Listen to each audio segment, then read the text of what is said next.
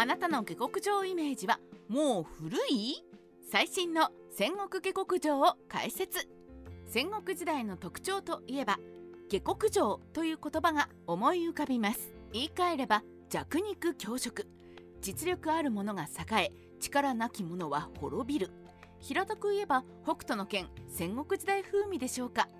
しかしそのような下克上イメージは最新の戦国研究により否定されつつあります今回は研究で明らかになった最新の下克上について解説しましょう。戦国下克上の定義を見てみる。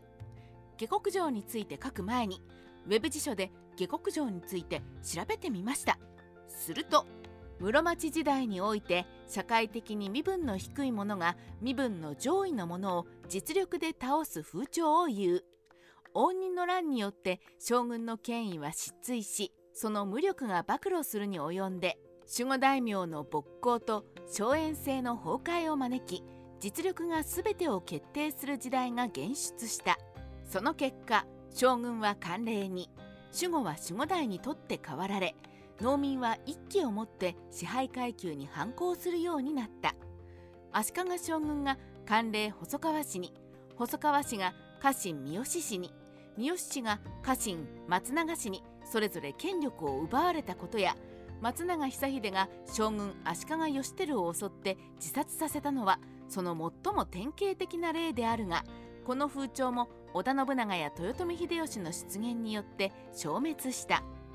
ブリタニカ国際大百科事典小項目辞典。このようにブリタニカ国際大百科事典では従来の下克上の説明がされています。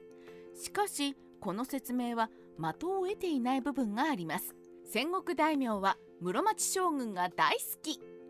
永禄2年1559年京都を支配していた三好長慶が六角義高と和睦すると近江朽木に逃れていた将軍足利義輝は5年ぶりに京都に戻ってきます。上洛した義輝は自己の権威を見せつけるように5人の戦国大名に上洛を命じました。西国1天子春久。2毛利元就。高本不死東国。3織田信長。4斎藤義達。5上杉謙信。この中で西国の天子氏と毛利氏は合戦中を理由に上洛しませんでしたが東国の織田斎藤上杉は2月から4月にかけて続々と上洛したのです。この時点で応仁の乱以後権威が失墜し無力になった室町将軍という辞書の説明と矛盾しますがそれはひとまず置くとしてどうして織田斎藤上杉が続々と上洛し足利義輝に拝謁したのかを考えてみましょう下克上を成し遂げた戦国大名は幕府の公認を求めた。足利義輝の上洛要請を受けて永禄2年の2月から4月にかけて京に上ってきた3社にはある共通点が存在しました。それはこの3社が下克上を成し遂げたばかりという点です。まず織田信長ですが彼は尾張の守護代織田家の分家。織田壇上の中家という国衆の家に誕生し尾張守護芝義兼を形式上の主君としていただいていました。しかし永禄元年頃その義兼が今川義元に通じて信長を裏切ったので怒って国外に追放します。さらに永禄2年には守護代の織田伊勢の神をやはり国外に追放しています。次に上杉謙信ですが彼はもともと越後守護代の長尾為景の次男だったものが天文17年に守護上杉貞実の朝廷で兄春景に代わり守護代の地位につきます。そして天文19年後見だった越後守護職上杉貞実が死去し上杉家が断絶すると上洛して足利将軍の権威を背景に越後守護上杉家を継いでいます。最後の斎藤義達ですが彼は父である斎藤道山に冷遇され家督相続が危うくなったので兄弟たちを殺害して父道山に対して反旗を翻し長良川の戦いで道山を破り廃止させます。そして義達は動揺した美濃の国衆を落ち着かせるため義輝に拝謁し一式生を賜るとともに将軍側近である小番衆に昇格しました。ご覧のように織田斎藤上杉の三家はもともとそれほど高い価格ではないためにその地位を安定させるために足利義輝の権威を必要としたのです。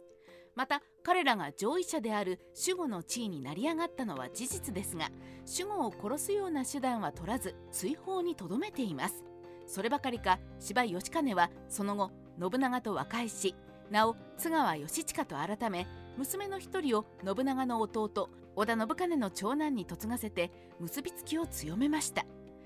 つまり戦国大名が室町幕府の権威を否定しているかというとそうではなくなんだかんだで室町時代の秩序を結構重視しているのです。室町幕府崩壊の危機に織田斎藤上杉は上洛した。もう一つ織田斎藤上杉が相次いで上洛した理由がありました。それは足利義輝に代わり京都を実行支配した三好長慶が室町幕府のいかなる代理者も置かずに直接天皇と結びつき幕府の権威が崩壊の危機に瀕していたからです。天文22年1553年から永禄元年1558年までの5年間度重なる足利義輝の名約破りに起こった三好長慶は義輝を京都から追放し事実上の天下人として君臨していました。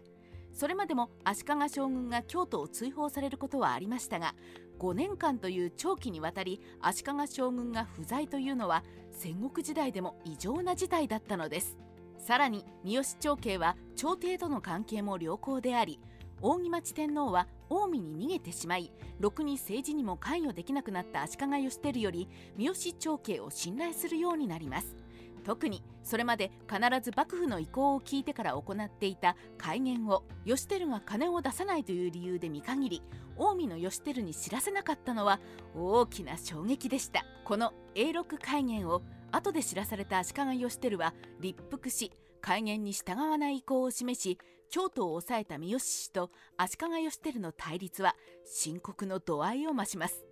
特に扇町天皇が義輝を見限ってしまうと室町幕府終了をチーンになる可能性が高く足利義輝に地位と所領を安堵してもらいたい新興戦国大名である織田斎藤上杉は危機意識を持ち矢継ぎ早の上洛につながったのです。彼らからすれば困るよ三好っちこっちにも生活があるんだからさ。将軍様とは仲良くしてよ。という切実な願いがあったのです。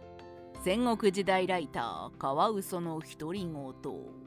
戦国時代は確かに下克上の時代でしたが下克上を成し遂げてもその地位を保証してくれる存在が必要でした。そのために重視されたのが室町将軍の権威だったのです。織田信長でさえ三好長慶が京都を支配して将軍権威が形骸化するのを恐れ上洛して足利義輝の権威が残っているのを安心しているほどですから戦国時代の下克上は無秩序ではなく室町時代の権威に依存するものでありそれは織田信長が15代将軍足利義昭を京都から追放し室町幕府が一応崩壊した1573年まで続くのです。